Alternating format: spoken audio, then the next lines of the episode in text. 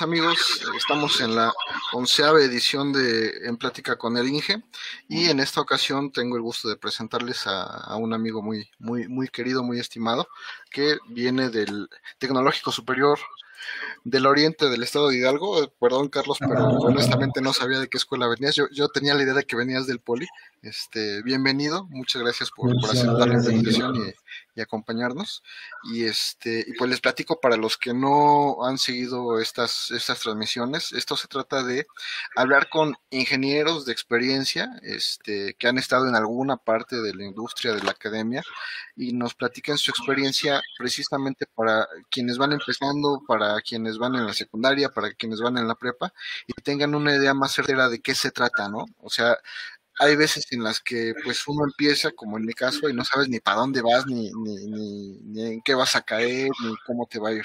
Y gran parte de estas pláticas nos han ayudado a, a, darnos cuenta de que, pues, en mi caso como ingeniero electrónico, pues no nada más voy a estar encerrado en un laboratorio, o los ingenieros mecatrónicos, pues no nada más se van a dedicar a hacer brazos robóticos o cosas así. Entonces, esta plática también tiene mucho de eso, porque, este, bueno, ya nos platicarás, Carlos, cómo, este, cómo te ha ido a ti y este y, qué, sucede, ¿no? Entonces, este, yo sé que por ahí traes un, un proyecto, vamos a platicar antes de, de, mis, de mi batería de preguntas, eh, que se llama IntelliBots eh, Creations, que es este, para dar cursos de robótica a, pues a chavos, a jóvenes, a niños de, diferentes colegios y del Estado de México. ¿Podrías platicarnos un poquito acerca de, de eso? Así es, IntelliBots Creation nace a partir de la, de la, necesidad de que pues, los chicos cada vez se acerquen más a la, a la robótica. Digo, nosotros o la mayoría de, de, gente, pues empezamos en la robótica pues ya a altas edades, ya conocimos las competencias, digo, hasta la universidad o con suerte hasta la, hasta la preparatoria. Entonces, en este caso, decidimos junto con mi hermano, el ingeniero Mario Vázquez, el iniciar este proyecto de IntelliBots Creation para dar talleres desde pequeños para que niños desde 6 años pues ya pudieran empezar a, conocer temas de programación, electrónica, empezar a participar en sus primeros cursos de robótica, que pues digo, qué bueno que haya sido para nosotros una oportunidad así. Entonces a partir de ahí nace IntelliBots Creations, nace de la necesidad de que los pequeños se acerquen o den sus primeros pasos hacia la, hacia la robótica. Una oportunidad que pues muchos no, no tuvimos. Pues, pues sí, ¿no? Porque eh, siendo honestos, ya llegó el de los, este, el de los tamales mal. Este, muchos de nosotros, en mi caso muy particular, yo empecé a conocer lo que era la robótica fácil, no te miento, hasta cuarto semestre de la carrera. O sea, yo venía de un CCH, yo iba para el área de, de ciencias este, políticas, para humanidades, y este, me entero por un proyecto que hicimos con, con, mi amigo Pedro Lara y otros compañeros, este, que, que precisamente pues existe esto, ¿no? Y estamos hablando de 2003, 2004, y yo ya tenía, este, pues mira, ¿no? Yo estaba grande. ¿Cuál ha sido la mejor experiencia que has tenido con, con niños? Que tú digas, qué, qué bien que nos dedicamos a esto y que, y que por lo menos de todos estos chavos que, que están con nosotros, este ya hizo que valiera la pena. Realmente son muchas experiencias porque, digo, los chicos desde que prenden su primer LED, uff, súper emocionados. Para ellos les cambia, les cambia totalmente la vida. Por ahí te cuento una anécdota que tuvo una niña que se llama Constanza, le decimos aquí Connie, que ella hizo su primer robot Bluetooth, un carrito que funcionaba con una aplicación. Cuando terminó el taller, su carrito no funcionaba, por ahí un motor se le había soldado, pero la niña había decorado tan bonito su carro, le había pegado estrellitas, le había pegado todo. Y cuando estamos revisando su robot, con su cara llena de, pues no lo sé, de, preocupación de que su robot no funcionaba, me dice, profe, ¿cree que usted me, cree que me haya pasado de estrellitas? Que le puse muchas estrellitas y que por eso mi, no funciona. Entonces, trabajar con uno realmente pues es otra cosa. Nosotros estamos como ingenieros acostumbrados pues a lo cuadrado, pero ya una vez que nos enfrascamos con los niños, es diversión total, todo el día se están riendo, se están contando chistes, cuando vamos a competencia, vamos en el viaje, lo mismo. Entonces, sí es una parte muy importante el trabajar con niños, el conocerlos y más que nada el orientarlos. También he tenido casos de chicos que cuando llegan aquí al taller son muy reservados, muy callados, no platican, no nada. Y cuando van a su primer torneo de robótica, conocen ese mundo, parece que nos los cambiaron en el torneo. Llegan al curso y ya te platican, ya te dicen, oye, es que yo conocí, es que yo vi, es que yo hice. Y me dicen los papás, oye, me cambió a mi hijo en el viaje. No es el mismo realmente. Pero sí, realmente ese tipo de experiencias sí como que te, te hacen creer de que si tú hubieras tenido esa oportunidad a cortas edades, quizá otra historia sería. Entonces es muy gratificante darles esas, esas oportunidades a los pequeños. Y, bueno, yo pienso que también existe el caso contrario, ¿no? Y yo nunca lo trato como un, este, digamos, un fracaso o, algo que estuviese mal. El caso contrario en el que llegan emocionados y no les gusta, y no les gusta porque, pues a lo mejor no es lo suyo, ¿no? No sé si, te ha llegado a pasar. Hasta el momento, fíjense que hemos tenido chicos que desertan del curso, pero por temas realmente completamente diferentes. Quizá porque ya se cambiaron de domicilio, quizá porque ya no tuvieron el tiempo, los papás piensan mandarlos a otras disciplinas, a cursos de inglés, cosas por el estilo. Pero realmente un chico que llegue y que nos haya dicho, profe, realmente no me gustó, nunca hasta el momento no, no, me ha pasado nunca. Que diga, profe, la robótica realmente es aburrida, el ir a un torneo de robótica es súper pesado, no, no, nunca hemos tenido esa experiencia o ese lado contrario. Que claro, nosotros también buscamos darles esa orientación a los chicos, porque muchos llegamos a la universidad, a la ingeniería y decimos, ching, no era una ingeniería lo que yo quería, quería yo una licenciatura, quería yo otra cosa. Y pues a esta corta edad los chicos pueden decir, yo realmente quiero una ingeniería, o decir, quiero todo menos una ingeniería. Sí. Pero da mucho gusto ver alumnos que tuviste hace años que ya te dicen, ¿qué cree, profe? Yo ya estoy en ingeniería y estoy estudiando mecatrónica, o estoy estudiando electrónica, estoy en esto, estoy haciendo este proyecto, ayúdenme. Entonces te das cuenta cómo con tu granito de arena quizá aportaste de esa manera. Pues es muy padre, ¿no? Digo, trabajar con niños honestamente siempre ha sido muy collón porque este pues los niños son, son, muy difíciles este para mí este bueno no no para mí sino que les tengo cierto respeto en el sentido de que si tú les frustres la, el conocimiento si les tienes una mala dinámica pues se les queda grabado muy adentro y pues les puedes cambiar el, el futuro no a lo mejor porque no hiciste bien las cosas y me tocó un caso que vi muy muy de cerca en el que en una escuela muy famosa de robótica este pues van, iban los niños muy emocionados una familia los mandó y ya cuando terminaron el niño dijo no nunca más en la vida o sea quiero hacer lo que sea menos menos eso y, y como yo digo no ah, no creo que esté mal o sea no creo que esté mal, porque al final del día, pues hay gente para todo, ¿no? Por eso hay tantas carreras. Digo, la UNAM tiene más de 117 carreras nada más en sus campus. Entonces. Digo, y al final de cuentas, hasta nosotros mismos nos hemos divorciado y enamorado nuevamente de nuestra carrera. Yo creo que más de un ingeniero hemos dicho, ¿sabes qué? Yo ya quiero tirar la ingeniería y quiero irme a estudiar otra cosa. Pero después nos volvemos a enamorar de ella y vuelve a hacer lo mismo. Son pues relaciones tóxicas, dirían por ahí. No, no, no son relaciones tóxicas. Esas, este, como dirían por ahí, es lo, lo normal. No todo el tiempo vas a, a, ser feliz con mayúsculas, sino solamente feliz con minúsculas. Y, con eso nos tenemos que conformar, ¿no?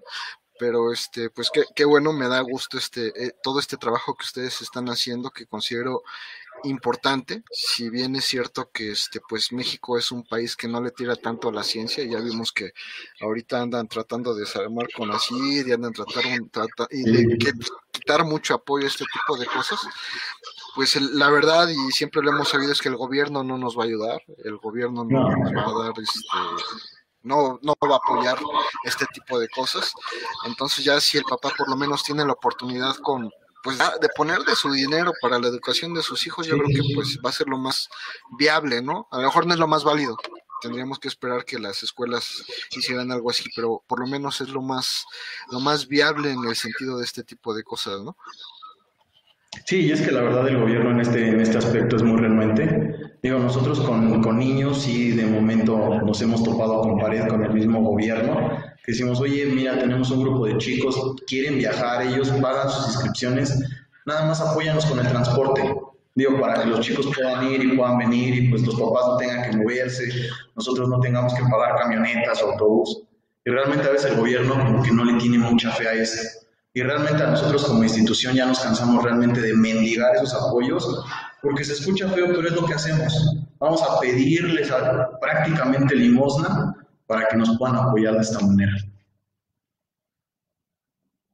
Sí, así es. Entonces, bueno, lo importante es que existe la voluntad por parte de ustedes y de los papás y este pues a seguirle adelante, ¿no? Y otra cosa que, que, están trabajando ustedes, pues es en los torneos de robótica. ¿Cuántos se hicieron presenciales ya este, antes de que nos cayera el, el ya llevábamos dos ediciones realizadas de manera presencial. Íbamos por la tercera edición justamente una semana después de que se cancelaron clases. Pero ya lo, ya lo comentaba usted, íbamos a hacer el último torneo de la temporada, pues realmente ni a eso llegamos. No pudimos efectuarlo. Entonces, realizamos únicamente dos, dos ediciones presenciales. La tercera edición ya no se logró y llevamos una edición virtual nada más. Sí, yo recuerdo las dos ediciones presenciales, me parecieron pues muy bien organizadas. Ahora sí que fue, fue muy buen trabajo el de ustedes. Y este, la, la que fue en línea, honestamente, como no me llamaba tanto la atención, no, no, la vi. No he visto las de mi amigo Ronald, imagínate. Sí, sí, sí. Este, y eso que ya lleva creo que estoy exagerando, ¿no? Pero se aventó este, varias y honestamente, sí, de repente le das clic y ves, pero no, no es tan emocionante como estar ahí, ¿no? Como, como estar tú. Es que es esa, esa la parte. Tenía unos alumnos que me decían, profe, pero es que qué diferencia hay de un torneo virtual a, a un torneo presencial. Pero realmente no se puede comparar en muchas cosas. En un torneo presencial no solamente es el torneo, es la experiencia que tú vives en el torneo y es lo que al menos nosotros en Intelibus Tournament nos preocupamos mucho por generarles, esa experiencia. Desde el momento que tú llegas al torneo ya estás generando tus primeras expectativas, tus primeras experiencias, si lo ves bien, si lo ves padre, si hay algo nuevo a los demás, eso es lo que a nosotros nos llama muchísimo la atención. Digo, porque muchas veces lo que haces es llegar competir y desgraciadamente nuestro robot, dos rondas y fuera. Y pues tú dices, perdí, pero la experiencia de que vine un torneo que estaba bien organizado, que tenía jueces de calidad, que tenía un buen espectáculo, porque al final de cuentas eso es un torneo de robótica, un espectáculo. Entonces se vuelven con un sabor de boca agradable y quieren seguir participando ya sea contigo o en otros eventos y pues obviamente mejorar. Y pues de que platicas con otros robotistas, oye, ¿qué hiciste tú? Es que a mí me funciona esto, a mí me funciona el otro. Y yo me he dado cuenta que ya en los torneos de robótica ya era antes como una hermandad. Oye, ¿vas a ir al torneo de tal? No, que sí, nos vemos allá en un mes. No, que sí, que ya quedamos. Entonces, esa parte era la que, la que generaba mucha, mucha expectativa, mucha experiencia y mucha emoción sobre todo pues la convivencia, ¿no? Al final del día lo que, lo, hacía emocionante era la convivencia, la este, pues el poner tu robot en el, en la pista, este, la tensión, el nervio, a veces la frustración, eh, digo, a veces somos medio masoquistas, pero este, pues ¿no? a, que los chavos, este, al final del día, con los chavos que tú traías, que tan jóvenes, pues este se les hace temple, ¿no? Algo que a lo mejor a nosotros nos costó mucho trabajo ya grandes que, que de repente logramos, pero y de repente y me ha pasado ver a tus muchachos o ver, a los de otras escuelas que lleguen así como si nada, así como que están limpiando sus llantas, ponen su robot, o sea, así como si estuviesen de su casa, este, pero en medio del público, y están bien relax y todo, y tú los ves y este cuate, y de repente ves a la universidad que está muriéndose de los nervios, está sudando, está este, todo mojado porque este, ya no sabe qué hacer, y te das cuenta de que en realidad empezar temprano pues sirve, ¿no? O sea, en realidad sí. Sí, aparte pues, obviamente son completamente diferentes. Digo, pues vamos con, con, nosotros que trabajamos con niños, digo, pues sus papás les pagan los viáticos, pagan inscripciones, pagan todo. Si pierden, pues es lo que les digo, no los van a dejar sin comer una semana en su casa, ¿no? Obviamente van a llegar y los van a recibir, pero muchas veces para nosotros como robotistas ya de universidad, el hecho de que tú vayas perdiendo, las universidades a veces se van cerrando. Como de, ¿para qué te voy a apoyar si pierdes, si no ganas? No has traído nada aquí como para que te apoyemos. Entonces esas son diferentes expresiones entre competidor un niño y ya un competidor que pues ya va de universidad y que pues sabe que ahí quizás está jugando el que ya sea su último torneo que la universidad lo apoye. Y eso sí es que si es que lo apoyan, porque ves que también es, es, raro que realmente este, los, los apoyen. Mira, nos manda a saludar este, el ingeniero Jorge Domínguez de Poza Rica, este, que es, un gran conocido y, este, una persona muy querida en el ambiente. Nuestro amigo Juan Carlos Corte también este, nos manda a saludar. Pues, un saludo y un abrazo a, ambos. Este, digo, ah, si no, luego se me junta aquí la chamba y media hora de, de saludos. Pero bueno, Inge, este antes de pasar a mi batería de preguntas, igual quiero que me platiques de, tu nuevo torneo que va a ser el, mes entrante, este, de qué se trata, dónde se inscriben, cuánto cuesta. Yo ayer publiqué algunas cosas y me empezaron a escribir y yo así de, pues la verdad no sé, háblales, háblales. Entonces, pues mejor de una vez. Bueno, lo que ahorita nosotros estamos manejando es la versión Minisumo RC, pero en su edición remoto. ¿Qué quiere decir edición remoto? Que nosotros desde nuestra casa, desde cualquier parte del mundo donde estés, tú vas a poder controlar tu Minisumo RC ya sea con tu celular o con tu computadora. Obviamente todo en tiempo real y compitiendo contra otro robotista en el momento. Digo, es la misma mecánica que un Minisumo RC presencial, la única diferencia que vas a estar en tu casa desde tu computadora, pero de ahí en fuera es lo mismo, vas a tener cara a cara en una videoconferencia a tu contrincante, vas a estar compitiendo contra, su, contra el robot. Digo, aquí no hay problema de que el robot de mi compañero es más que el mío, trae mejores motores, trae mejores sensores, no. Aquí los robots son los mismos. Usted nos hizo favor de, patrocinar ahí los kits. Estamos usando realmente los, los minisumos de Ingeniero Maker. Todos los robots van a ser exactamente los mismos, no cambian absolutamente nada. Entonces aquí lo que va a interferir realmente es su talento, el talento que tengan y el temple para, para operar el robot. Porque digo, ya después de, casi un año de estar inactivos, ya como que ese, ese temple ya se nos va bajando, ya no tenemos los mismos nervios de acero que teníamos en su momento. Entonces, esta es la nueva propuesta que nosotros traemos, que podamos estar compitiendo en tiempo real, pero desde nuestra casa. Obviamente todo se va a transmitir en vivo en nuestro canal de, de YouTube de Intelligos Creations. Ahí vamos a estar subiendo todos los encuentros realmente en vivo para que los vean, interactúen y pues realmente nos digan si les interesa la dinámica, podamos generar más, más eventos de este tipo. Porque digo, de aquí a que volvamos a participar en un presencial, realmente sí nos, sí todavía falta un poquito. Calculamos que para el siguiente año. Ese es, ese, es el pronóstico que, que, por ahí anda rondando. Pero entonces, ¿dónde se inscriben? Es más o menos. Toda la información está en nuestra página de Facebook. Realmente la plataforma que estamos implementando fue diseñada en Brasil por lo cual está un poquito este, diferente el sistema de registro al que teníamos anteriormente para IntelliBox Tournament. Entonces, realizamos un video tutorial, el cual pueden seguir a nuestra página de Facebook de IntelliBox Creations, y ahí está el tutorial de cómo registrarse, cómo inscribirse, y sin ningún problema. Mira, nos manda a saludar nuestro amigo Job, este, Martínez de Robot Rumble, está también Juan Carlos Echevarría Bayaza desde Guayaquil, Ecuador, Muchas gracias por, por acompañarnos. Este, ¿Cuánto cuesta? Ok, el costo de inscripción es de 15 dólares o 300 pesos mexicanos. El pago se hace vía PayPal, igualmente ahí en la página, el momento de inscribir su robot les genera el total de pago y ya directamente por PayPal. Digo, como es un torneo internacional, realmente luego tenemos problemas de que es que yo estoy en la India y cómo te deposito o yo estoy en Canadá, ¿cómo genero el pago? Entonces ya esa parte nos facilita demasiado la, el formato de pago. Muy bien, entonces eh, eh, nos debe quedar claro que los chavos, no los robots, los va a poner la, organización, o bueno, con el, apoyo de, los clientes. Ajá, este, o sea, porque a veces dicen, no, es que está muy caro, y luego mi robot.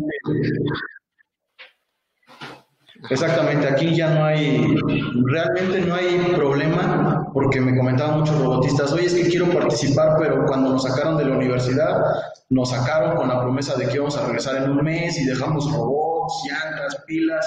Dicen, y la verdad, para volver a invertir en un robot no nos alcanza. Entonces queremos participar en eventos, pero no tenemos, no tenemos el equipo, no tenemos la infraestructura. ¿Cómo lo hacemos? Entonces, esta es una manera en la que, pues, gracias a los auspiciadores, en este caso Ingeniero Maker, nos está proporcionando los robots, el torneo proporciona la plataforma y lo único que ustedes necesitan, pues, es una computadora, únicamente nada más. Así es, entonces, este, obviamente en vivo para que no haya ahí suspicacias de que, que pasan cosas raras y cosas así, ¿no? Pero bueno, de Aquí realmente todo va a ser en vivo, todo se va a estar transmitiendo en la página de, YouTube. Por si ustedes quieren seguir a sus equipos, a sus amigos, a sus participantes, pueden estarlo viendo en vivo en nuestra página de YouTube. Todo va a estar haciendo en el momento y ahí sí, como si estuviéramos en un torneo presencial realmente. Todos vamos a ver el proceso, quién salió primero, quién perdió.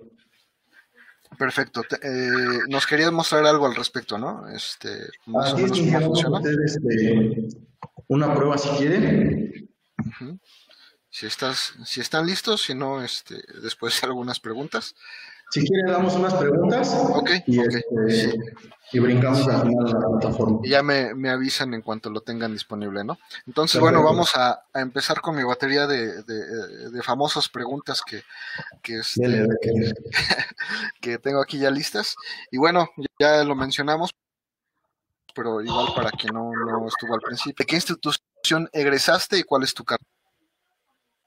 Eh, yo soy ingeniero mecatrónico, yo soy egresado del Instituto Tecnológico Superior del Oriente del Estado de Hidalgo, un nombre extremadamente largo, pero pues para cortarlo se llama ITESA la universidad, pertenece a TECNM, entonces yo soy TECNM. Tecnológico Nacional de, de México. De México. Sí, la, la, siguiente, platícanos primero de qué pensaste que se trataba tu carrera y después si realmente se trataba de eso. Bueno, pues realmente lo que era la mecatrónica, pues yo me imaginaba estar haciendo un Optimus Prime aquí un traje de Iron Man, estar haciendo robots y pues realmente sí se trata de eso, nada más que te das cuenta que en base a tu presupuesto es la calidad y la cantidad de robot que, que puedes hacer.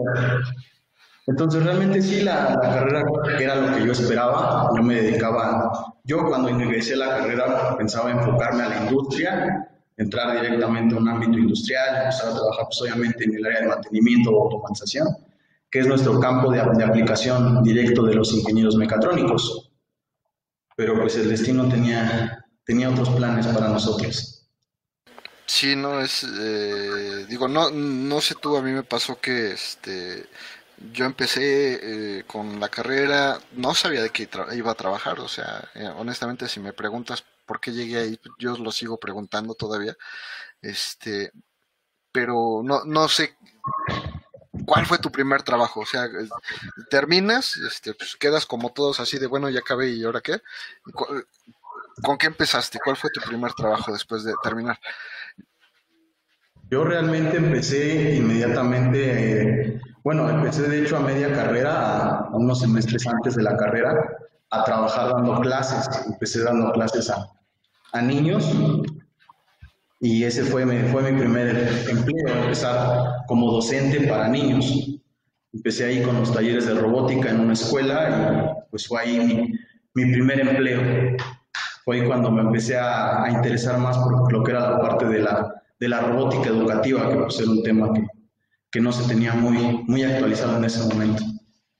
Entonces fue así como que todavía no terminaba la carrera y empezaste a... Entonces estudiaba yo la carrera y aparte yo daba clases, bueno, daba talleres sabatinos a los chicos, les ayudaba yo a armar sus robots, a orientarlos en temas de electrónica básica, ese tipo de conocimientos. Entonces fue ahí donde yo empecé mis primeros pasos en el, en el campo laboral. Muy bien. Y lo pregunto porque precisamente lo comparo con lo que me pasaba a mí, ¿no? O sea, me, me, veo reflejado en el sentido de que, bueno, ya me, ya estudié la carrera, ya este, ya le eché ganas, ya pues me fue más o menos, pero entonces sales y te das cuenta de que la industria para la cual estudiaste, pues ahí donde vives no existe, este, o está muy lejos, o, o, o necesitas palancas, o necesitas realmente no fue esa parte. Yo como tal, cuando, cuando egresé, pues yo ya tenía yo como que ya enfocado que, que me gustaba dar clases, que me gustaba enseñarle a, a, los niños y pues ya realmente me había interesado demasiado en lo que era la organización y gestión de, de torneos de robótica. Ya fue ahí cuando empecé primero a, meterme ahí como juez. Ahí Job, si nos está viendo, fue el primero que, me dio la oportunidad ahí de, empezar como juez. Él fue el que me empezó a invitar a, oye, vamos a ser jueces, ¿cómo es? ¿Te interesa? Y fue ahí el que me empezó a, jalar para, para, este tipo de, eventos. Y realmente pues ya no tuve la oportunidad ni siquiera de, de buscar la industria. Ya cuando, cuando egresé la carrera ya dijimos, ¿sabes qué? Con la idea de mi hermano, que él fue la mente maestra de Intelligence Creations, él fue el que me dijo, oye, mira, traigo este proyecto, ¿cómo ves? Vamos a, vamos a echarlo a andar. Y pues ahí prácticamente yo me metí junto con él, me colgué de, de él prácticamente, y pues ahí empezamos a dar los primeros pininos con lo que fue este proyecto que se llama Intelligence Creations. Muy bien, entonces básicamente de, de, la escuela al emprendimiento, ¿no? Sí, sí, sí, ahí sí fue, fue directamente. Digo, estaba yo haciendo residencia y ya estábamos en planes de, de qué vamos a hacer con, con este nuevo proyecto. No, pues que Qué bueno, qué bueno que, que ha funcionado, ha crecido. ahorita, e, e, este año y el anterior no cuentan porque pues, a todos nos dejó tirados en el piso, ¿no? Sí, ¿eh? Pero antes y después yo estoy seguro de que les va, les iba bien y después yo estoy seguro de que les va a ir todavía mejor. Pero este, bueno, entonces, y vamos a la siguiente pregunta. ¿Fue suficiente el conocimiento que recibiste en la escuela para encontrar trabajo rápidamente o tuviste que capacitarte en otras áreas? Obviamente empezaste con el emprendimiento, pero con lo que traías de la escuela fue suficiente para, pues, para emprender. Realmente no, porque en la escuela te dan una preparación industrial, te preparan directamente para que tu campo laboral sea la industria. Llegues tú a incorporarte a un sistema de automatización, a al área de mantenimiento. Entonces, en la escuela te preparan mucho para lo que es la, la industria manufacturera. Y pues realmente nosotros como, como, ingenieros o como estudiantes, pues tomamos de chocolate las, las, materias como gestión de proyectos, emprendimiento, nos lo tomamos realmente a Contabilidad y costos, esa... a mí como experiencia personal, pues así como de, pues esa materia es de chocolate, mejor vamos a lo que es bueno, a PLCs, control, sistemas de automatización ese tipo de, donde tú metías las manos al 100%. Estar en un aula y a ver, vamos a hacer tu análisis FODA, vamos a hacer esta parte, pues que decía, no, no me llama la atención, ¿para qué? ¿Para qué si ni, ni ni este, nada. ni nada. pero es, es importante ¿no? que, que sepan la, los amigos que nos están viendo quien quiera emprender, quien esté estudiando este, la, pues cualquier carrera de ingeniería, es que estas habilidades son importantes, ¿no? Que es importante a lo mejor no tomar una especialización, a lo mejor no tomar una maestría, pero el hecho de que si ves por ahí un curso de, de, de, hacerte amigo del SAT o de este de, un poquito de contabilidad para empresas, pues este no está de más meterse, ¿verdad? Realmente en, mi caso no, no, fue suficiente, porque digo, cuando yo me metía directamente al emprendedurismo, digo, pues uno realmente no sabe ni siquiera facturar, digo, no sabe ni, ni cuál es la chamba del SAT realmente. Entonces es ahí cuando tú llegas y te topas directamente con pared. Cuando tú como ingeniero, pues realmente no sabes hacer esa, esa parte. Y pues obviamente cuando llegué a la gestión de mi primer torneo de robótica, pues fue cuando topas, te topas como que pues, realmente es más de lo que tú, de lo que tú llegaste a ver en la, en la universidad, porque pues ya te metes con temas, hasta con temas legales, por patrocinadores, convenios de exclusividad, y son realmente cosas que nosotros no sabemos. Digo, yo en mi caso, en el primer torneo, yo no sabía ni cómo ir a pedir un patrocinio. Decir, oye, mira, tengo este proyecto, tengo esta idea, ¿cómo ves? Ok, te apoyo, ¿cuánto necesitas? Yo, ching, es que no llegaba hasta esta parte, yo pensé que ibas a decir que no. Es ahí esa parte donde realmente nos falla a todos. Digo, hasta de marketing, no sabía mi primer flyer, yo me lo aventé en Photoshop viendo tutoriales en YouTube porque pues, no es algo que nosotros veamos en la carrera. Digo, vemos SolidWorks, diseño CAD, ese tipo de situaciones, pero pues diseño en Photoshop o algo así, pues son cosas que, que pues no, no, no conocemos. Y no, yo los, donde te atoras, ¿no? Yo los hacía en Paint, yo, yo agarraba y decía, a ver, o sea, lo primero, primero fue Paint, imágenes que ya me, me mandaban, ¿no? Este, ya después subió de nivel el asunto, pero este, pues, honestamente uno sale y, lo hace con, pues con lo que tiene, a veces pues con las patas y, y así se va, ¿no? Y más, es bien curioso porque uno como ingeniero, pues no te metes pues no te interesan los contratos, eso así como que déjaselos a los que, a los otros, ¿no? A, los abogados, a no sé. Y, bueno, a mí me pasó que yo fui a, como expositor a ISEXPO Control cuando estaba todavía en la facultad. Ya después fui de parte de una empresa y cuando llegabas con ellos y te daban el contrato de, tu stand, o sea, ya ni siquiera de patrocinador, de que habías contratado un stand, era algo así, de hojas, que te decían, ah, puedes llegar de tal hora a tal hora, te puedes ir de tal hora a tal hora todos los días, y a la hora de, de, de llevarte tus cosas tiene que ser tal día, de tal hora a tal hora, si es después, tienen un tienes una penalización, y si es antes también, y así de, pues, puedes hacer más ruido de tal Si vas a tener edecán, entonces esa tiene que estar dentro de tu stand o más no más de 50 centímetros fuera de tu, de tu área. Así de, pues, ah, ¿no? Pues yo nada más quiero aquí poner mis tiluches como, como en tianguis y a ver si se venden y, ya, ¿no? Son, son cosas que pues obviamente no te enfrentas. Y a la hora de que armas un evento, un evento, pues desafortunadamente también tienes que pensar así, porque pues hay patrocinadores que se avientan y se agarran todas las mesas y a ver. Sí. Sí, sí, sí. Y pues son desgraciadamente cosas que pues uno no, no, no logra entender todavía. Yo igual en mi primer torneo pues era mucho así de que no tenía yo ni siquiera una zona exclusiva para patrocinadores o para stand. Incluso a usted le tocó llegar al primer evento y me decías, ¿dónde me pongo? Yo con mi cara de, no sé, no sé realmente cuál es, dónde colocarte. Ya, después realmente como, organizador logras ceder el control del evento, ya te, ya te alías de, ingenieros logísticos, de marketing, ya te dicen, no, pues es que hay que hacer el layout previo al evento. Tú con tu cara, ¿y a poco aquí realmente se aplica lo del layout? Pues sí, porque tienes que seccionar tus zonas tienes que ver por dónde ingresa la gente, cuál va a ser la afluencia, cuál va a ser la mejor zona, diferente tipo de cosas que pues, realmente en el primer evento pues no, ni idea. Por, dónde se van, hacia, dónde van a correr si explota una batería de litio, o sea...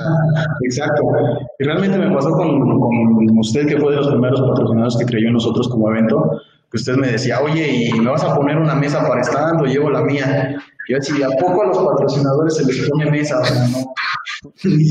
sombrita, ¿no? De preferencia, ¿no? Para que no me pongas en, eso. No, pero bueno, los que no, los que conocemos y nos dedicamos a esto sabemos que el primero nunca va a salir como como esperas, ¿no? Y en mi caso como patrocinador, no como patrocinador, sino como organizador, sabes que si algo sale mal no es porque se haya planeado así, no es porque tú agarraste y dijiste lo voy a hacer mal, eso es obviamente que, eso no sucede. Pero este yo en el sentido de esto, pues tú sabes que siempre ha estado ahí el apoyo eh, incondicional prácticamente. Este, y, pues ya, ¿no? Digo, tú, me conoces y no, ni te exijo ni te pido, es más, este, a qué te ayudo y, y ya, ¿no? Pero bueno, eso sí, dos sillas y una mesa si es que pero fuera de eso, no, este, no exigimos más. Pero bueno, eh, eh, regularmente no, no me estoy enfocando tanta competencias en estas entrevistas, pero están dos organizadores, ¿de qué más van a hablar? ¿De qué más vamos a hablar? pero bueno, vamos a la siguiente antes de, de colgarnos en esto. ¿Qué tan importante consideras el promedio escolar? Y, y me gustaría que me enfocaras en los niños Digo, para, para nosotros a lo mejor no nos interesa tanto, pero a ti, ¿qué niños has visto que les funciona más? ¿A los niños que traen un promedio este, ahí medio bajón o, un promedio, o a los niños que traen un promedio un poquito más, más alto? Yo aquí lo he visto que en el caso de niños hay dos, como que dos, dos tipos, vamos a llamarlo así. El niño que trae el promedio de 10 y que la mamá te dice, no, pues es que es un niño súper talentoso, este, no, prácticamente es un Einstein. No le vas a enseñar nada, ¿no? Prácticamente te viene a decir, no, pues es que él te va a enseñar. Pero desgraciadamente es un niño muy cohibido, muy reservado. Si tú le dices conecta esto, lo conecta. Si tú le dices programa esto, lo programa. Y digo, pues como ingeniero, eso es lo que te sirve. pero realmente cuando ya vas a otra, a otra instancia, a los ingenieros muchas veces nos cuesta mucho trabajo socializar, mucho trabajo llegar a acercarme y decir, oye, este, ¿qué onda? ¿Tú cómo, ¿Tú cómo funciona? ¿Cómo haces esto? ¿Cómo lo has logrado? Realmente yo he visto que eso nos, nos cuesta mucho a nosotros como, como ingenieros. Entonces tú tienes al niño lactoso, al niño inquieto, al que está para arriba, para abajo, y que cuando llevas un torneo de robótica ya se hizo amigo de 20 niños.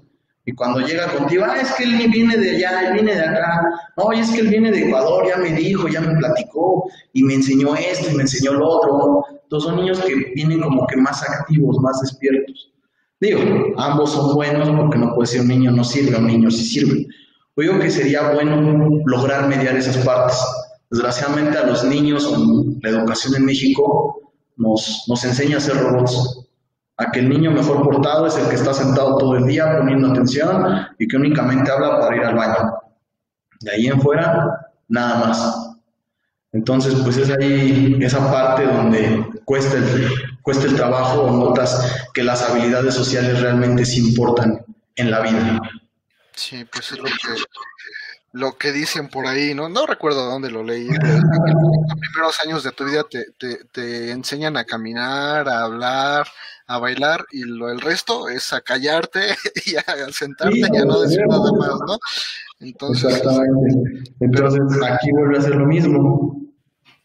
Y sucede lo mismo también en la vida laboral. Tuve compañeros en la universidad que realmente talentosísimos en el área de control, arrastrando el lápiz, digo, mis respetos, la verdad yo nunca lo hubiera logrado como ellos, pero llegan a la vida laboral y les cuesta trabajo socializar, vender sus conocimientos, lo que saben hacer, les cuesta mucho trabajo. Esa parte, lograr conectar con el, con el campo laboral. Entonces, si desde chiquitos vamos atacando esas partes vamos trabajando en esa parte, yo creo que el conocimiento y las habilidades sociales es lo que realmente te va a dar el empuje, más que un promedio. Digo, yo aquí he tenido en la empresa chicos que llegan y me dicen, es que yo traigo este 9.8 de promedio. Ah, ok, pero llegan alzadísimos en ego, que llegan a decirte es que yo soy ingeniero, yo soy con tanto promedio, el suelo que yo piso no te merece. Pues esa parte dices, no, no, no va, no todo es una calificación. Y sin embargo, chicos con promedios de, de 8, que llegan y con toda la actitud de que si no lo saben, lo van a investigar y están trabajando y si hay que quedarnos hasta las 10, 11 de la noche, porque todos sabemos antes de un concurso de robótica, todos queremos trabajar de noche, se quedan. Están ahí trabajando, oye, es que yo investigué esto, ya probé esto, vamos a ver, ayúdame, asesórame. Entonces, como que esa parte en nuestro aspecto laboral lo, lo, valoramos más. Pero es,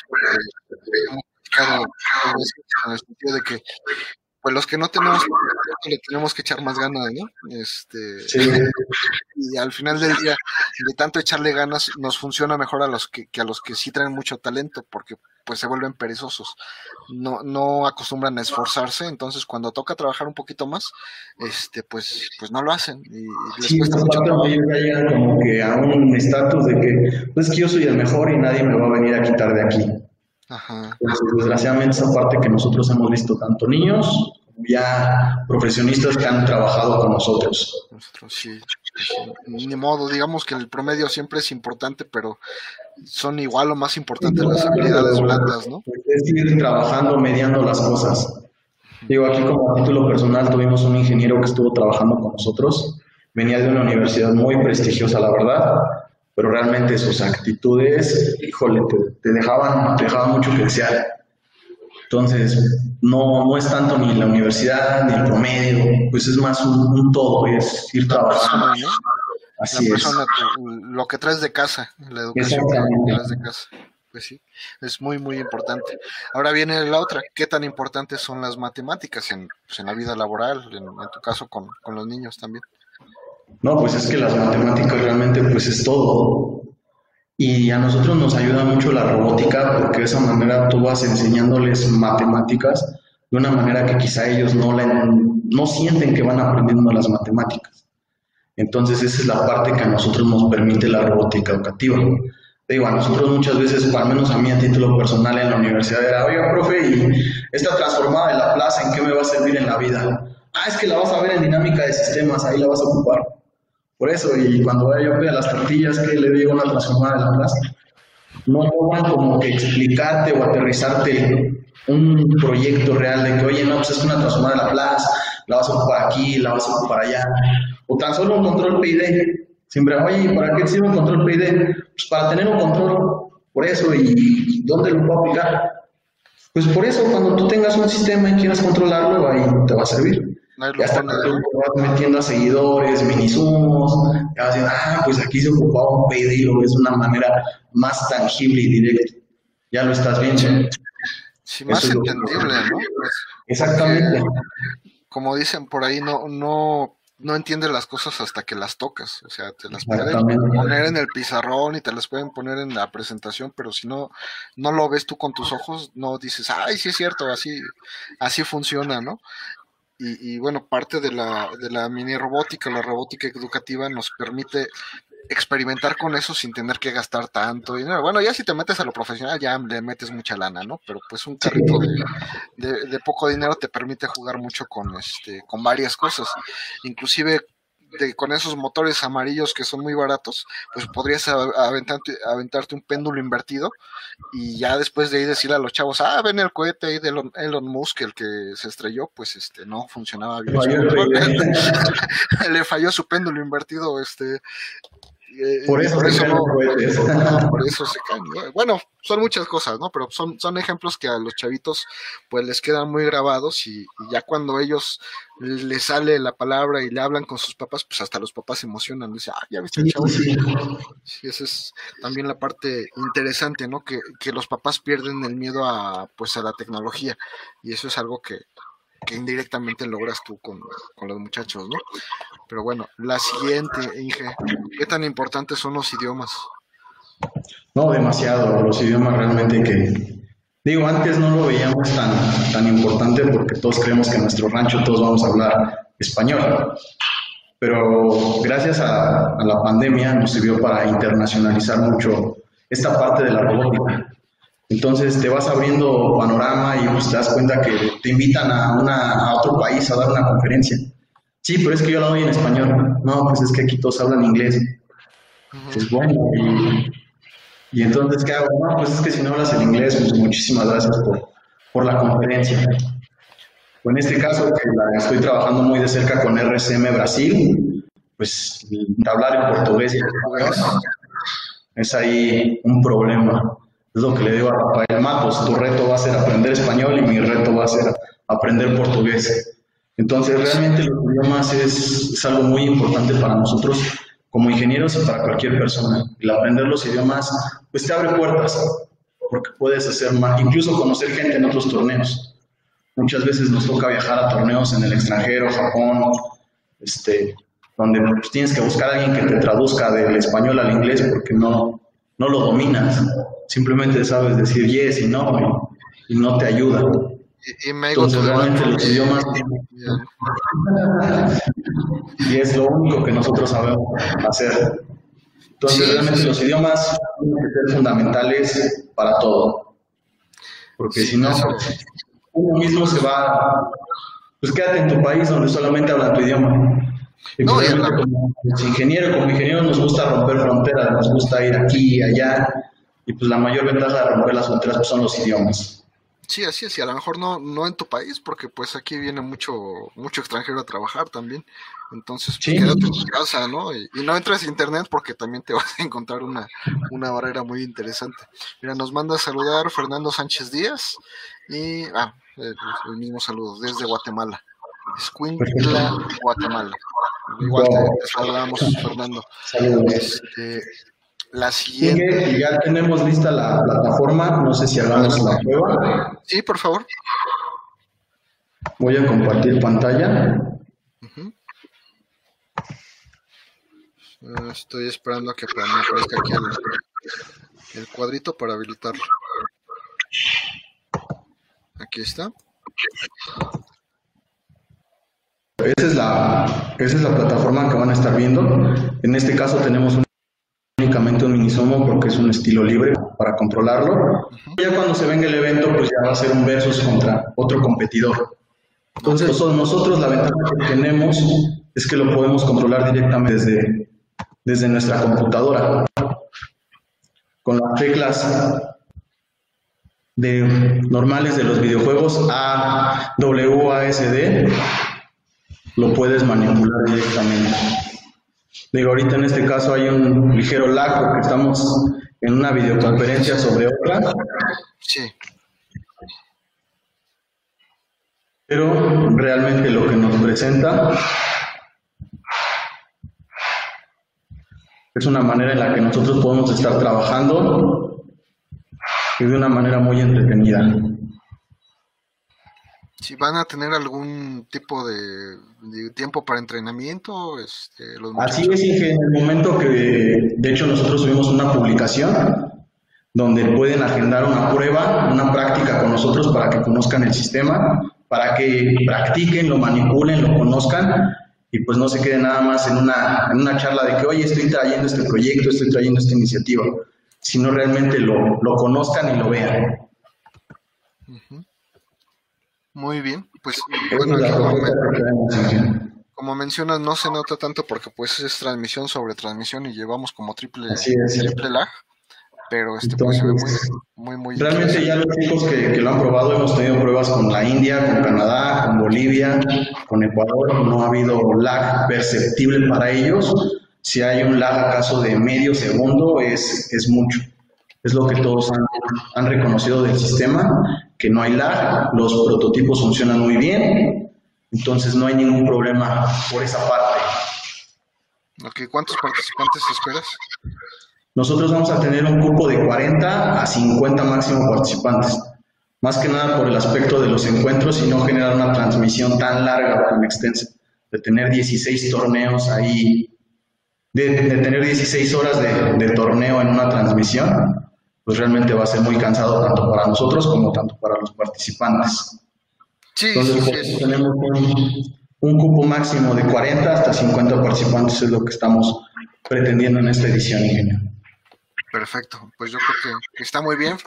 Felicidades por, eh, digo, a lo mejor no pensar diferente porque ya alguien lo, lo, hizo de esa manera, pero sí no apegarse tanto a lo que ya hay, ¿no? Como decíamos, mi amigo Ronald lo hace de una manera que está muy bien, le ha funcionado bastante bien, pero pues hay que buscarle, ¿no? Otras opciones que le, que le, le agraden también a los, a los muchachos y este y pues no hagamos algo en esta pandemia porque pues eso de estar encerrados está medio medio complicado. Sí, sí, ya nos está volviendo demasiado locos por ahí. Entonces sí, esta es la plataforma que estamos trabajando en conjunto con RSM Virtual. Estamos trabajando en conjunto con ellos, con este sistema. Y pues obviamente para el evento va a ser un, un espectáculo mucho más agradable para el espectador y tanto para los competidores. Perfecto, pues, pues listo, Inge, muchas gracias. Y pues, seguimos con las preguntas, Inge. Seguimos con las preguntas. Listo, a ver. Ahí estás. Entonces, ¿cuáles consideras que sean los idiomas que facilitan la vida actualmente en tu carrera? Digamos, ahorita como, como estás, con lo que ya has vivido, ¿qué le dirías a, tu yo de hace 10 años que, se ponga a aprender, que se ponga las pilas? Se echa las ganas con el inglés por lo menos el inglés. Porque pues, realmente te das cuenta como, ejemplo, nosotros creo que fuimos el primer torneo que tuvimos la participación de la, de la India en los torneos virtuales. Digo, para nosotros era muy complicado porque él me decía, oye, es que yo solamente hablo tres idiomas, portugués, hindú e inglés. Uh caray, entonces, ¿yo en cuál te hablo? Vamos, vamos a hablarnos en inglés. Y realmente ves que en países de ese tipo la base es el inglés. Sí. obviamente si viajas a Japón, pues lo primero es el inglés. En este caso, en Brasil, como es un país latinoamericano, pues obviamente lo primero es el portugués y, muy poco el español, tanto como en México. Entonces yo creo que el inglés sería, sería muy, muy satisfactorio dominarlo al 100% y pues una parte de, de portugués porque realmente era un país que como no compartimos el idioma, no teníamos como que muy, no teníamos muchos vínculos con ellos. O al menos yo como evento me era muy complicado generar un vínculo con torneos de Brasil por esa parte de, del idioma. Sí, sí, es, y es complicado, ¿eh? es complicado porque aunque hables inglés, pues eh, ellos hablan inglés hindú, o sea, es así como que muy rápido, muy muy saltado, muy, muy, raro, sí. Entonces, aunque lo hables eh, y lo domines, sí, sí como que de repente tienes que decir, oye, pues bájale un poquito las revoluciones a, a tus palabras porque no te entiendo. Por ejemplo, cuando tuvimos la participación de la India, tuvimos la participación de un juez y yo sí le tuve que decir por audio, oye, mándame un audio explicándome cómo se dice tu nombre, cómo se pronuncia porque sí son nombres demasiado raros y pues que nosotros aquí en México los pronunciamos como se lee, ¿no? Sí. Y cuando ellos te lo dicen con su acento, pues realmente hasta te das cuenta que se escucha bonito el nombre. Sí, sí, sí. Nosotros lo leemos así como... Así como, entendemos. Está, nos lo mandan, pues realmente cuando tú das la entrevista o das la participación o la presentación, sí, pues se escucha ahí como que quieres toser y no pronuncias bien el, bien el nombre. Sí, no, me pasó en el Roro Challenge de Poza Rica, estábamos con los japoneses y pues, el japonés te ponen su nombre y tú así de... ¿Cómo se no tiene ni letra, es esto ¿Qué onda? Este, oiga, no será usted tan amable de decirme más o menos cómo se dice su nombre. Mr. Minami. Ah, pues ya con eso, ya. Olvídalo, ya, ya, no Pero bueno, es.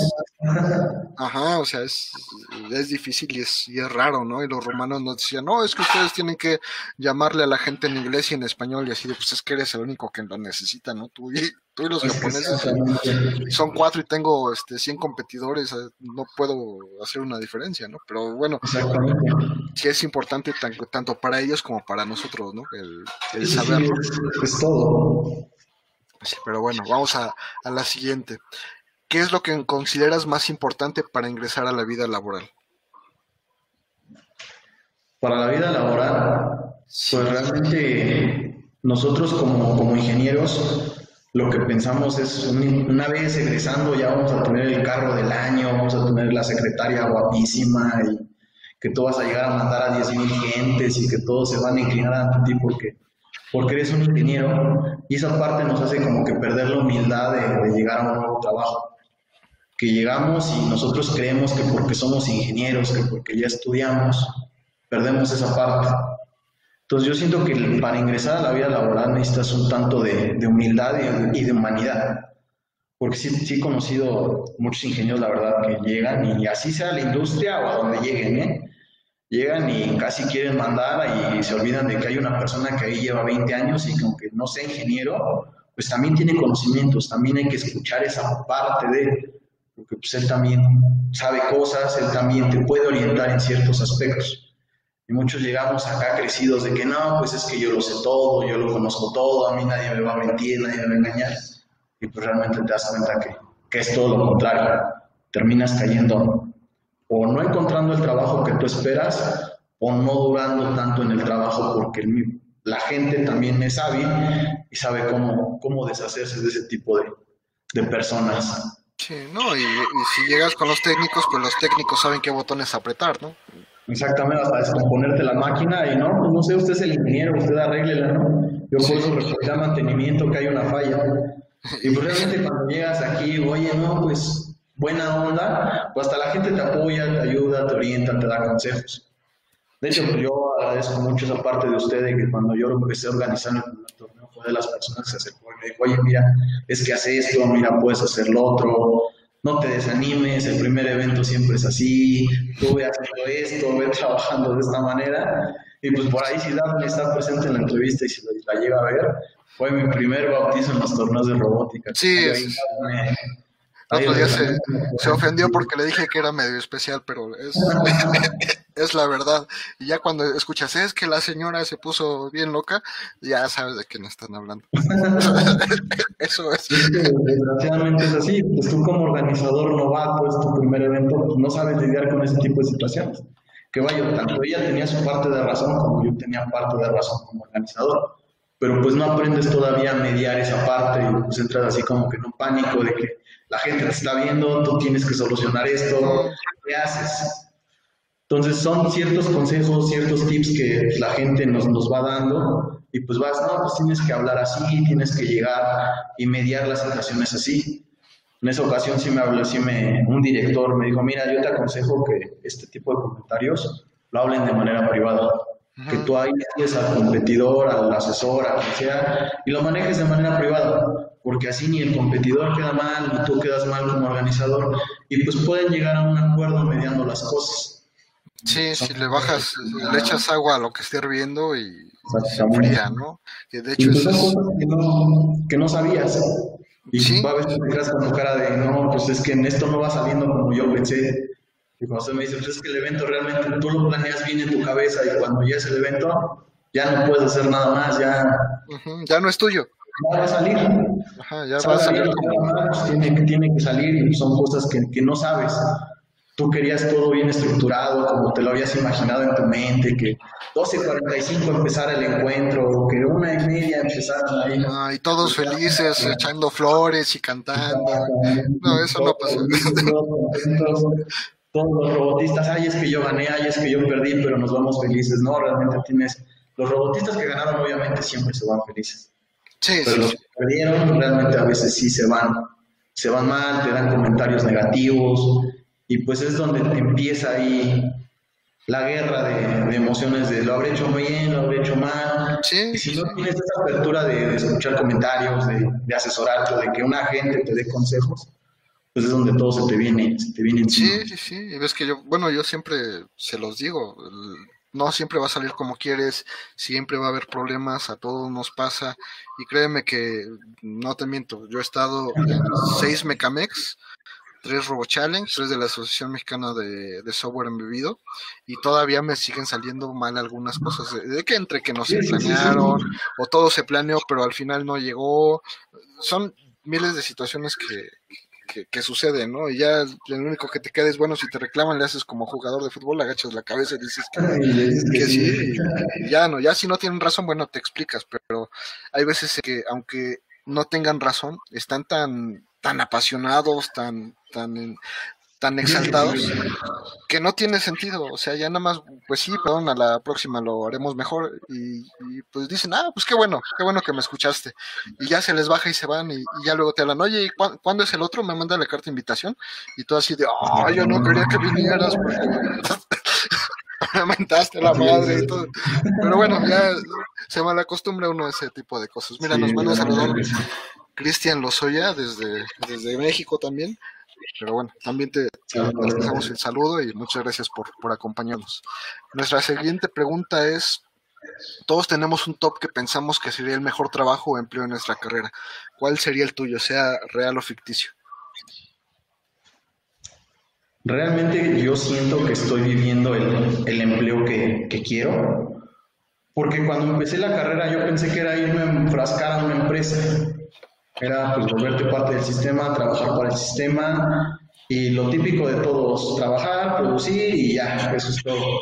Y esta parte de, de encontrar un área de, de organizar un evento de robótica, pues es algo que realmente nunca lo esperaba realmente cuando, cuando ingresé, ingresé la carrera. Cuando le egresé ya tenía en mente que quería algo similar, pero creo que realmente sería, estoy viviendo el, el empleo que, que realmente quiero.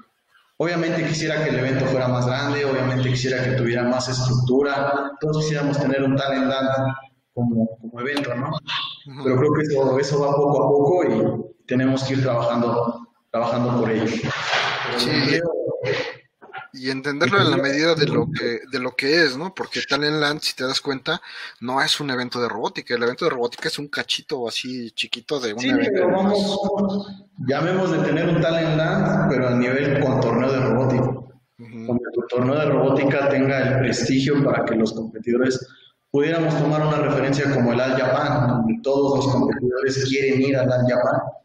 Entonces esa parte sí me sería una meta a futuro pero creo que seguiría conservando el mismo empleo de, ser organizador de robótica. Digo, no todo es bueno, no todo es malo, pero creo que hasta el momento ha, ha cumplido con mis expectativas. No, pues qué, qué, bueno que ya este pues ya estás en, en, el lugar que quieres. Obviamente en el futuro a lo mejor se te antoja otra cosa, pero ahorita se puede decir que estás en el lugar, ¿no? Por el momento estamos, estamos donde necesitamos estar. Es como le comento, obviamente quizá en el futuro quisiera que hubiera más IntelliBots, no solamente en México, sino que hubiera en varios países, ¿no? pero pues es ir trabajando sobre lo mismo, es ir trabajando sobre la, la estructura de organizar un evento, darle difusión, difundir las nuevas tecnologías. Digo, esa parte que, que realmente me llama la atención, me apasiona y, y me gusta. Perfecto, pues qué, bueno y felicidades por, por ya sentirte de, de, esa manera y con ese nivel de, de éxito, ¿no? Pero pues bueno, vamos a regresarnos en el tiempo y este quiero que me digas por qué estudiaste mecatrónica, por qué, por qué esta carrera, qué fue lo que te, te hizo decidir o qué, qué, qué, qué te pasó para que cayeras en, en esta carrera. Realmente por ahí tuve, tuve un, un, cambio generacional muy, muy drástico. Cuando yo estudiaba la secundaria, mi, mi meta era estudiar gastronomía. Yo quería, quería ser chef. Pero pues, mi papá es ingeniero en electrónica y automatización, entonces como que ya traía yo eso de, de la electrónica, todo el tiempo escuchaba yo hablar de eso, todo el tiempo era como que pláticas de eso y de eso y de eso y de eso. Entonces fue cuando decidí en la, en la preparatoria, estudié en los Cebetis, eh, la carrera técnica de electrónica. Fue ahí donde empecé y, y, descubrí que la electrónica se me daba de una manera como que natural. No tenía que esforzarme tanto para realizar las prácticas como quizá otros compañeros. Entonces fui trabajando sobre lo mismo y cuando llega la, la parte de decidir si estudiar una, una ingeniería, una licenciatura, fue cuando dije, bueno, pues realmente se me está dando esta parte, se me da de, de una manera práctica, no, no le batallo tanto para, para, hacer esto, entonces vamos a seguir so, sobre lo mismo. Y pues obviamente de chiquito pues, todos desarmábamos, al menos yo desarmaba mis carritos, los destruía nada más para sacarle los motores y ver cómo funcionaba. Y, y ya después no poder armarlos y dejarlos allá arrumbados, desarmarle la plancha a la mamá y la mamá ya te estuviera regañando, es que ya no tengo plancha y pues es que nada más quería ver cómo calentaba. Creo que los ingenieros tenemos muchos aparte de, de curiosear en las cosas. Entonces, como que fueron este tipo de, de cosas que me fueron, que fueron orientando a, estudiar una, una, ingeniería y pues en este caso estudiar ingeniería en mecatrónica. Y pues más que nada porque investigué un poco de la carrera y pues englobaba ya las tres partes. Ya si estudiaba yo una ingeniería en electrónica, pues era solamente electrónica y electrónica. Si estudiaba ingeniería mecánica, pues era únicamente mecánica. O informática, pues únicamente informática o redes. Y pues la mecatrónica realmente es una carrera que engloba muchas partes, engloba la, mecatrón, la mecánica, la electrónica, el control. Entonces como que en mi caso sentía yo que era un poquito más englobada y que podía yo ver más cosas todavía. Sí, pues al final del día la mecatrónica es muy muy amplia, ¿no? Muy muy abierta en el sentido de que te, te, da más posibilidades de hacer una u otra cosa. Más hoy en día que pues ya la si pones a la mecánica ya no va solita, la, la mecánica no, ya no ya no se entiende sin la electrónica y la electrónica ya a veces ya no se entiende sin la informática, entonces como que nos nos abre un panorama muy muy muy especial, ¿no? Bueno, yo estudié ingeniería mecánica eléctrica electrónica. Este, o sea, lo, lo mismo, la, lo mismo, pero con otro nombre. Del electrón de la mecatrónica. Sí, sí, sí. No, de hecho no fue así. Le voy a invitar a, a quien fundó la mecatrónica en México, a quien presentó el primer programa de estudios, este que afortunadamente es, es, es cuate y, y, espero que no sean sus horas de, de sueño, este, para que nos platique ¿no? cómo, cómo fue todo eso y pues para que lo conozca mucha gente, porque de repente, por ejemplo, la electrónica, pues sabemos que existe desde hace mucho, pero tú sabes quién la fundó, quién la trajo a México, quién, la mecánica igual, ¿no? O sea, son cosas que, que estaría padre que, lo conocieran y a mí se me imagina no sé, como decían que llegaba Roberto Gómez Bolaños a los restaurantes y la gente se paraba y la aplaudía, pues esta persona debería ser algo así, ¿no? O sea, por lo menos un evento donde llegue un congreso, un, ah, mira, ahí viene el fundador de la mecatrónica, pues apláudanle, no podemos darle más agradecimiento que ese, ¿no? Pero bueno. Es que desgraciadamente nosotros como, como nuevas tecnologías nos enfocamos mucho en las nuevas tecnologías, pero no nos damos difusión a nosotros mismos. Así es. Entonces, muchos escuchan hablar de cierto nombre, ay, ¿ese quién es? ¿No sabes quién es? No, pues es que él ha hecho esto, esto, esto, esto, esto. Ejemplo, ahorita Elon Musk es muy conocido, pero por todo el marketing que, que se ha hecho. Pero si usted recuerda, hasta hace unos años era Nikola Tesla como que, ah, pues fue alguien que, fue un inventor que murió solo y ya. no le damos ese auge a quienes realmente han trabajado en este aspecto. Y digo, hasta nos pasa a nosotros en, en la robótica, ¿no? Ganan ahí por ahí un partido en el extranjero la selección mexicana y uf, llegan al aeropuerto y casi les avientan rosas para que no pisen el, piso. Y llegan chicos de México que ganaron en Japón, que ganaron en otro tipo de eventos, con un reconocimiento pues importante para nosotros y pues en el, en el aeropuerto desgraciadamente a veces ni la familia nos puede ir a recoger. Sí, sí, sí, pero bueno. A, nuestro metro y vámonos a, a casita porque pues ya. Ganamos, pero pues, nadie, nadie lo sabe, nadie, En la casa nadie y en la calle menos. Exactamente. Yo cuando este, empecé con mis alumnos a, a, platicarles de la robótica, decían, no, pues es que México realmente tiene mucho nivel a lo que es la robótica. Rivaliza con países como Japón. No, ¿cómo creen, profe? Los japoneses son lo máximo. No, pues es que realmente México les ha ganado. No, ¿cómo cree, profe? Usted solamente nos miente, nos engaña para que sigamos estudiando robótica. Ya cuando empiezan a ver videos de torneos donde instituciones como Politécnico o el Tecnológico de Costa Rica han logrado poner el, el nombre de México en alto, es cuando se dan cuenta, ah, sí es cierto, profe, ¿y esto por qué no sale en la tele? ¿Y esto por qué no lo anuncian? Pues porque no les llama la atención. Ajá. Más bien no, genera dinero, o sea, aquí el problema es el dinero. ¿Cuánta gente puede jalar un torneo de robótica para que funcione? Y, lo has dicho de la manera más clara, el All Japan es un evento al que todo mundo quiere ir porque es una especie de olimpiada. Exactamente. Este, pero nadie nos dice que a ti como organizador, a mí como organizador, que para organizar ese evento se ganan se gastan un millón de dólares por evento. Y así de, ah, con razón, ¿verdad? Con razón les alcanza para pagarles los hoteles y los transportes y el, estadio ahí donde hacen el, el evento y toda la, la empresa que lo organiza. Es, es como que capricho del, del, del, del socio fundador. Entonces, por eso, y ahí el miedo que, que bueno que tenemos o tengo yo es que este cuando fallezca este señor que, que bueno está entre los 80 y la muerte este pues ya, ya no me haya dado tiempo de ir al, al evento no y es así como que ay lo más seguro es que en cuanto esta persona ya con nosotros este pues el evento va a desaparecer es como que... que nosotros como, como industrias privadas a nosotros nos ha costado muchísimo trabajo entrar y pedir patrocinios porque no creen, no, no lo imaginan, no lo dimensionan. Incluso en la sede del segundo torneo, yo les platiqué el evento, les platiqué la idea y no lo creían, no pensaban que era tal grado esa, esa robótica que, que manejamos en México.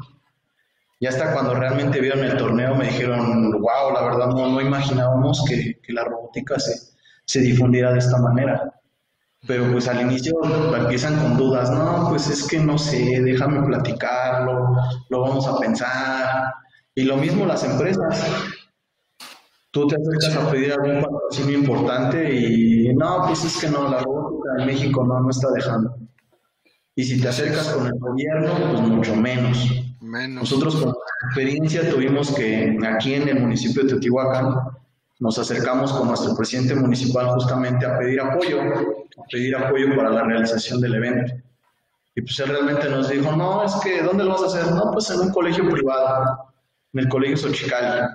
No, pues es que como es un colegio privado, ahí yo no te puedo apoyar. Si lo hicieras aquí en el kiosco del, del pueblo, yo te apoyo. Tú te quedas, ¿cómo voy a hacer un torneo de robótica en pleno kiosco? Sí, no, pues así, así te apoyamos. Si no, mira, no, no, no nos vengas a dar lata prácticamente. Y pues te das cuenta que pues tienes que ir trabajando con otro tipo de empresas, con otro tipo de iniciativas y pues ir generando renombre primero para ya poder ir con números reales y decir, mira, apóyame porque yo tengo esto, esto, esto, esto y esto.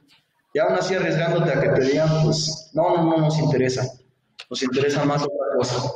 No, te, te creo y lo, lo, he vivido. Toma en cuenta que yo empecé como en 2014 a organizar, a lo mejor un poquito antes, y hasta que tuvimos un renombre ya fue cuando las empresas nos empezaron a llamar. pero como lo hacíamos itinerante, o sea, de repente en, en Hermosillo, de repente en, este, pues ahora que se fue en San Andrés, pues no les convenía porque solamente les sirve cuando lo haces en su zona. Entonces los patrocinadores que ya habíamos ganado, pues ahí este, se perdían.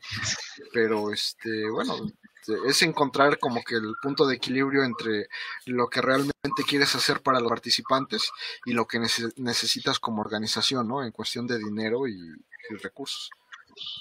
Digo, aquí nosotros realmente desde que tuvimos ese, portazo en la cara a nivel gobierno, mi hermano y yo que, estamos al frente de, esto, sí me dijo, ¿sabes qué? A la fregada del gobierno y vámonos con pura iniciativa privada.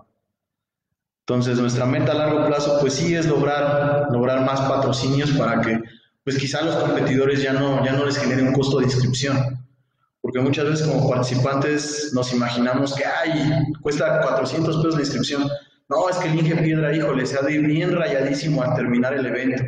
Y no se dan cuenta que a veces no nos queda para que salir tablas, y si salimos tablas terminamos dando gracias porque no debemos dinero. No, deja de eso. Este, sí, en nuestro caso somos como que los más caros, pero también quienes damos más acreditaciones. Entonces, eh, prácticamente el 60% de los inscritos llegan con una acreditación.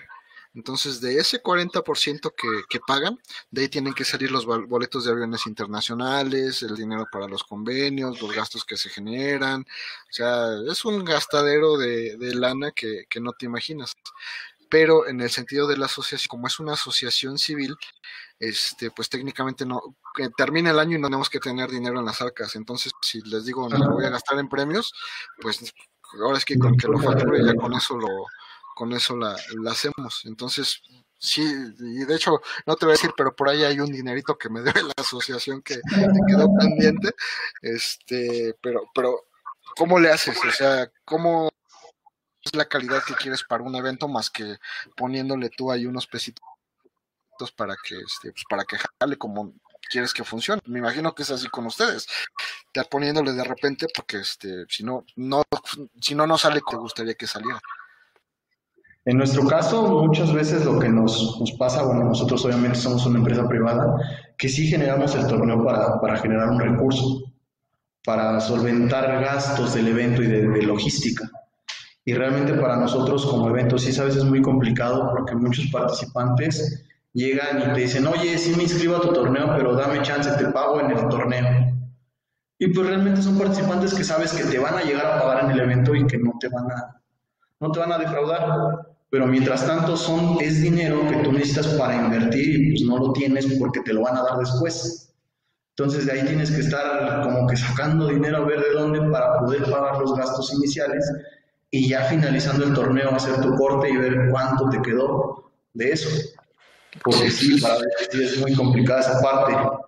Es el lado B, ¿no? del torneo, en el que a veces no entienden que pues tú eras y pagar antes los reconocimientos y pagar antes todo, cuando ni siquiera sabes cuánta gente te va a llegar, ¿no? Y es así como que estar ahí adiando de... Y luego si les das, pues se enojan y te quedas, pues ahí te quedas con el material que, pues no tienes ya de usarlo. Entonces sí, sí es, es, es interesante, es emocionante, pero sí tiene su, su lado B que es este triste y a veces complicado cuando no sale como, como quieres, ¿no? Pero bueno, eso es, esa es otra historia, vámonos a nuestras preguntas, porque te digo, es que entre organizadores terminas hablando de eso, o sea, no hay, no hay, no hay otra cosa, pero, pero bueno, este, como empleador, pues, obviamente tienes tu empresa, a veces contratas gente como empleador, ¿qué es lo que buscas en una persona? ¿Cuál es el perfil que sabes que funciona mejor para, en este caso, para, para tu empresa? Realmente yo busco una persona que sea dinámica 100%, que no sea una persona que se quede sentada y que tú le tengas que dar las cositas para que las haga. Una persona dinámica que si no lo tengo, lo busco, lo consigo. Si manejamos ese lema de que pues vamos a, a dar soluciones y no problemas, porque cuando nos sentamos a juntas en la mesa directiva salen problemas de que, oye, es que falta esto, ¿y qué hiciste para solucionarlo? No, pues es que no he hecho nada. Bueno, es que tu parte es dar esa solución. Ya tenemos este problema y qué vamos a hacer. Entonces sí me gusta que sean, este, sean personas dinámicas y realmente responsables. Porque sí hemos tenido casos de, de chicos que han trabajado con nosotros que es que no tengo tiempo. Y es que no puedo, y es que sí, pero es que no. Entonces no tienen ese sentido de, responsabilidad. Y al menos en este caso mi hermano y yo somos muy celosos porque pues tanto Intelligence Creation como Intelligence Tournament pues es nuestro bebé. Entonces somos muy recelosos en esa parte que tenemos que cuidar hasta el más mínimo detalle porque apenas va creciendo. Y como apenas va creciendo, con cualquier mínimo, mínimo error, pues se puede caer, se puede raspar y se puede dañar. Entonces son aspectos que tienes que, que ver en esa parte. Esa es una persona responsable, dinámica y comprometida con lo que está haciendo, que se comprometa con el evento 100%. No que nos diga, pues sí te apoyo, pero no. O sí te apoyo, pero en mis ratos libres. Bueno, ¿y cuáles son tus ratos libres? No, es que no tengo tiempo. Entonces, como que estar ahí jugando, pues no es algo que vaya con las políticas de, de la empresa, vaya. Queremos gente que si tú me dices que vas a trabajar al 100% o al 50%, tú da ese 50%, pero dalo bien. Digo, nosotros entendemos que, que, ya hoy en día tenemos que buscar hasta dos o tres empleos para, pues para conseguir la chuleta, dirán por ahí. Pero pues esa parte, si tú vas a dedicarle cierto tiempo al, torneo, pero dedícaselo de calidad, no estar jugando o atendiendo otros asuntos que no sean realmente de, del evento. Sí, sí, obviamente, pues dedicación, ¿no? Ante, ante todo más, más, más que nada dedicación y que cumplan lo que prometen, porque al final del día eso es lo que, lo que espera la empresa para que funcione, ¿no? Y algo que a veces no se dan cuenta las personas es que si tú como, como emprendedor, que, que ustedes son, cometes un error, este, pues son errores de miles de pesos que, que, que duele, ¿no? Sí, pues nosotros, a diferencia de otros eventos, nosotros algo netamente de iniciativa privada o de fondos de la empresa. Entonces, pues si tú pierdes, pues es dinero tuyo. Sí. No somos eventos patrocinados por algún colegio o alguna escuela que, pues bueno, si me equivoqué, bueno, no es mi dinero, es dinero del colegio, de la universidad y pues ya, veo la manera de, de justificarlo y pues ya, pero no es mi dinero el que se está perdiendo. Y aquí desgraciadamente no porque es tu dinero el que está en juego. Es como le digo a mi equipo de trabajo, aquí vamos a ganar en base a su esfuerzo. ¿Por qué? Porque nuestra ganancia va a ser cuántas inscripciones generemos. Si nosotros tenemos buena cantidad de robots, pues vamos a generar ganancias. Porque vamos a ser honestos, lo mismo nos sale una categoría si tenga tres robots, así tenga 100 robots inscritos. Vamos a invertir el mismo dinero en premios, el mismo dinero en hacer pistas, doyos, en traer al juez, en pagarles hospedaje, alimentación. Entonces, ¿qué mejor que sea por 50 robots a que sea únicamente por dos o tres robots que estén participando. Entonces, lo que yo digo siempre le, este, el mismo trabajo hacerlo mal que hacerlo bien, entonces mejor vamos a hacerlo. Exactamente, entonces mejor lo hacemos bien y, pues más que nada nosotros tenemos en mente que, que pues nuestro cliente principalmente pues es el participante, pues es el que se va a ir feliz o se va a ir enfadado con el torneo. Sí, o conforme, ¿no? al participante pues, que se vaya con un sabor de boca, así haya ganado o haya perdido, que al menos sepa que fue una experiencia y pues un torneo de, calidad, vamos a llamarlo de esa manera. Así es. Muy bien, pues eh, viene la, la, última pregunta. Este, ¿En algún momento te has detenido y pensado qué bueno que estudiaste carrera? Sí, realmente es que sí. Cuando empezaba yo la carrera y empezamos con las materias más difíciles, que era cálculo vectorial, ecuaciones diferenciales, álgebra lineal, decía, ching, ¿para qué estudié una carrera de ingeniería? Mejor me hubiera metido de licenciatura o algo, algo más fácil, ¿no? Porque pues es realmente lo que decimos todos los ingenieros. ¿Quieres algo fácil? Vete a estudiar una licenciatura. No quiero decir que sea fácil, porque pues, todo tiene su grado de, de complejidad.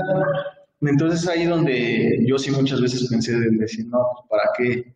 ¿Para qué me metí a estudiar esta carrera? Esto realmente no es lo mío. Como se lo mencionaba al inicio de la entrevista, yo muchas veces me divorcié de mi carrera. Yo dije, no, esto, estudiar mi ingeniería es muy difícil, no lo voy a conseguir, no lo voy a lograr. Y sí hubo muchas tantas donde yo decía, no, realmente qué bueno que estudié, que estudié esto.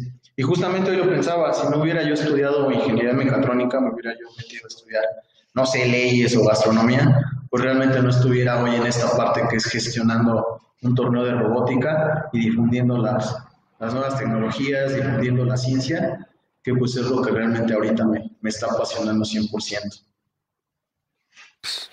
Muchísimas gracias, Carlos. Este, un gustazo como siempre platicar contigo. Este, pues eh, digo de eventos de robótica y de, otras cosas, porque pues es de lo de, lo que más nos gusta y, nos agrada. Este, te agradezco obviamente que, que nos compartas parte de, tu vida para los muchachos, para los jóvenes. Esperemos que a alguno les sirvan eh, tu experiencia, tus vivencias. Me gustaría, obviamente, que les dieras uno o un par de consejos y con eso cerramos la, entrevista. Perfecto. Uno, chicos, primero nunca vayan a buscar el dinero. Muchas veces lo que nosotros hacemos es buscar un trabajo por cuánto me van a pagar, cuánto dinero voy a generar. Recuerden que primero hagan lo que les apasiona, hagan lo que les gusta y el dinero por consiguiente va a llegar. Quizá no en su momento, pero va a llegar tarde o temprano, porque todo lo que se hace con pasión y con amor, realmente que a la larga trae sus frutos y sus recompensas.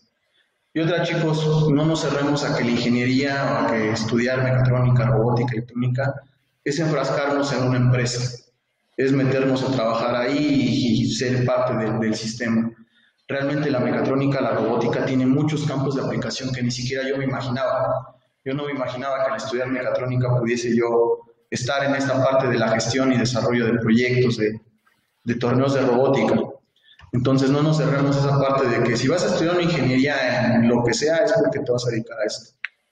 Atrévanse a emprender chicos, pero atrévanse de una manera responsable. No jueguen como en la universidad a crear su empresita porque realmente es ahí donde, donde vamos fracasando poco a poco, donde nosotros realmente empezamos a tomar las cosas a juego, creemos que por ser nuestros propios jefes tenemos todo el mundo a nuestros pies o podemos hacer realmente lo que se nos plazca. No es así, chicos. Realmente ya nuestras decisiones ya tienen consecuencias, buenas o malas, eso es lo que se, verá afectado a tu empresa. Si tus decisiones fueron buenas, pues obviamente el trato empresa irá creciendo poco a poco. Si realmente tomaste todo a juego y tus decisiones fueron malas, pues tu empresa no tendrá mucho futuro. Ingeniero Carlos Vázquez, muchísimas gracias. Sí, adelante. Este, fue un honor para mí estar charlando con usted. Siempre, siempre es grato escucharlo y, entablar una, una, plática con usted en cada torneo. Es nuestra charla, pero muchas gracias por, darme este espacio, por darme la oportunidad de, de, difundir este proyecto que traigo del torneo remoto y pues esperamos que sea una nueva, una nueva iniciativa que les agrade a los chicos. Perfecto, este ingeniero Carlos Vázquez, amigo de, de, tantos eventos y tantas visitas y tantos torneos. Este, muchísimas gracias y amigos, este, nos vemos en la siguiente transmisión.